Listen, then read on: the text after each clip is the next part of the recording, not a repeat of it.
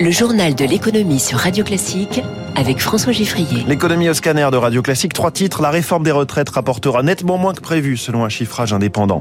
Les syndicats prêts à rediscuter avec l'exécutif, mais uniquement sous certaines conditions, vous les entendrez.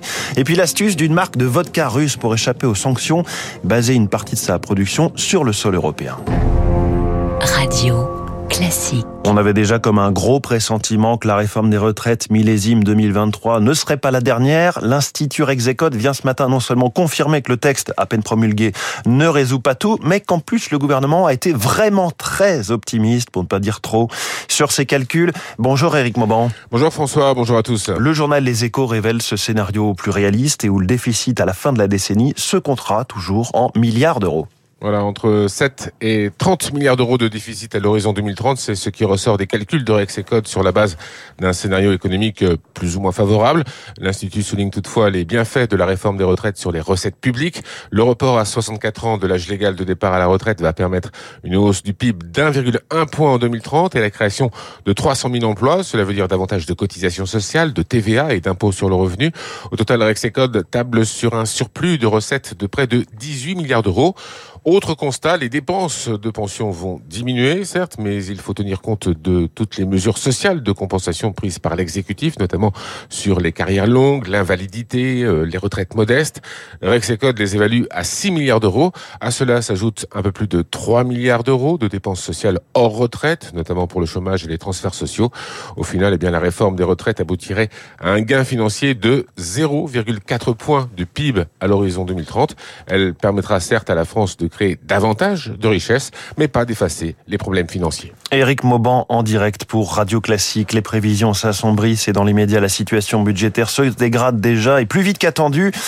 Ainsi, il y a encore six mois, le gouvernement s'attendait à ce que la hausse des taux d'intérêt fasse bondir de 20 milliards d'euros la charge des intérêts de la dette entre 2022 et 2027. Ça ne sera pas 20, mais 30 milliards d'euros. Là aussi, l'information est révélée dans les échos qui s'appuie sur le futur programme de stabilité que doit envoyer la France à la Commission européenne dans les prochains jours. Marge de manœuvre de Bercy s'annonce compliquée, confirme Eric Blaine, directeur général de Swiss Life Gestion Privée. C'est très compliqué de monter des impôts en France. Hein. On a déjà des niveaux d'imposition qui sont très élevés par rapport à l'extérieur.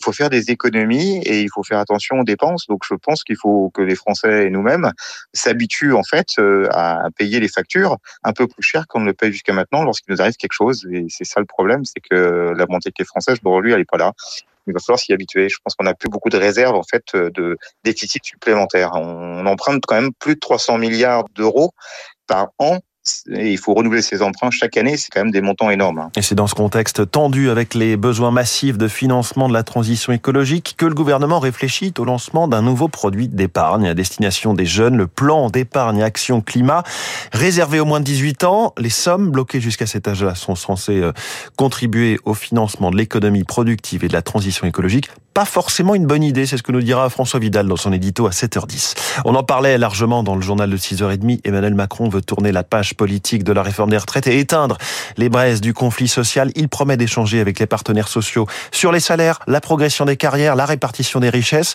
Un discours qui n'a pas convaincu la CGT et que la CFDT prend avec des pincettes à l'image de son secrétaire national en charge des retraites, Yvan Ricordo au mois de mai, au mois de juin, euh, d'ici l'été. Sur les questions du travail, par exemple, la CFDT, elle est en capacité de se rasseoir à une table de discussion avec des interlocuteurs, mais par contre, il faudra un cadre de discussion clairement posé, un respect des acteurs, la capacité à établir des compromis et pas euh, de poser euh, un objectif et de le rendre incontournable comme on l'a connu sur les 64 ans. On n'a entendu aucune assurance en la matière. On a un président de la République qui dit il faudra discuter avec les syndicats. Ça dit rien de plus. Donc, il faudra qu'on des réunions spécifiques sur la façon dont on peut organiser le dialogue social dans notre pays. Les syndicats qui n'iront pas à l'Elysée aujourd'hui, délai de décence oblige, pour reprendre l'expression de Laurent Berger.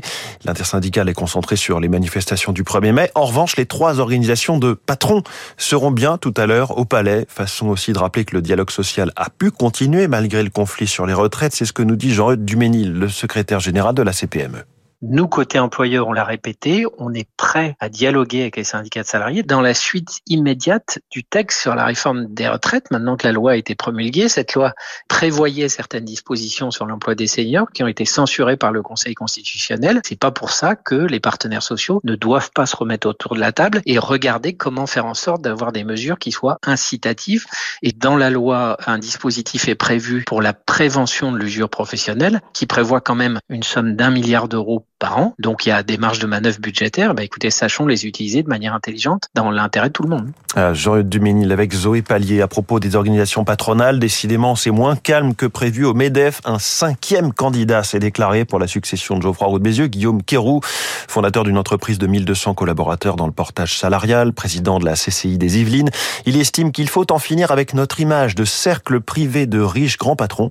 Fin de citation. Si tous les candidats obtiennent bien les 150 parrainages nécessaires, il sera donc face à Patrick Martin, Dominique Carlac, Pierre Brageux et Olivier Klotz. Lui a été élu sans concurrence, le nouveau patron de la FNSEA, le principal syndicat d'agriculteurs, Arnaud Rousseau, vient de prendre ses fonctions et il est ce matin la star de l'écho tout à l'heure à 7h15. Cette fois, la parenthèse est finie, les défaillances d'entreprises reviennent à leur niveau d'avant Covid. C'est une première, le chiffre est donné par le cabinet Altares, 14 317 procédures collectives ouvertes depuis le début de l'année 2023, c'est plus 44% par rapport au premier trimestre 2022 et c'est même du jamais vu depuis 2015 dans les PME et ETI. L'avenir des magasins Gosport avec la décision attendue aujourd'hui du tribunal de commerce de Grenoble. Aujourd'hui, Gosport en redressement judiciaire. Son propriétaire actuel, Hermione People and Brands, retire son plan de continuation de l'activité, ce qui laisse donc le champ libre aux repreneurs. Il y a une vingtaine de candidatures. Deux d'entre elles se détachent, celle d'Intersport France, adossée à une société qatari, et celle du britannique Frasers via sa société Sport Direct. Hier, le décollage de Starship, la plus grande fusée du monde, a été reporté. Un nouvel essai aura lieu dans les prochains jours, promet Elon Musk, le fondateur de SpaceX. Il s'agit d'un vol d'essai qui pourrait toutefois marquer le début d'une nouvelle ère de la conquête spatiale. Dans ce domaine, l'Europe est distancée, avec un lanceur Ariane 6 dont le vol inaugural ne cesse d'être reporté. Toutefois, rien n'est perdu, selon Arthur Sauzet, spécialiste des questions spatiales auprès de l'Institut Montaigne. Ce qu'on demande à Ariane 6 aujourd'hui, finalement, être entre guillemets assez simple, c'est de se lancer le plus vite possible et ensuite d'atteindre la cadence de tir. Donc il faut être fiable, lancer le plus souvent possible pour délivrer le carnet de commandes. Ça, c'est la mission d'Ariane 6 pour les 10 ans qui viennent. Et en parallèle de ça, l'écosystème européen, ça concerne Ariane, mais pas que Ariane, doit se mettre en position de passer à la vitesse supérieure avec des lanceurs réutilisables. C'est clairement la feuille de route. Rien ne dit que Starship sera un succès. Il faut que ça marche techniquement. Et ensuite, il faut que les résultats en termes de coût, de cadence, soient au rendez-vous. L'exemple de la navette spatiale dans les années 80-90 a montré qu'un succès technique ne se traduisait pas forcément en succès commercial. La Chine, la Chine a annoncé mardi une nette, aujourd'hui, donc une nette accélération de sa croissance économique au premier trimestre, plus 4,5% sur un an, et ce grâce au redémarrage de l'activité depuis la levée des restrictions sanitaires anti-Covid.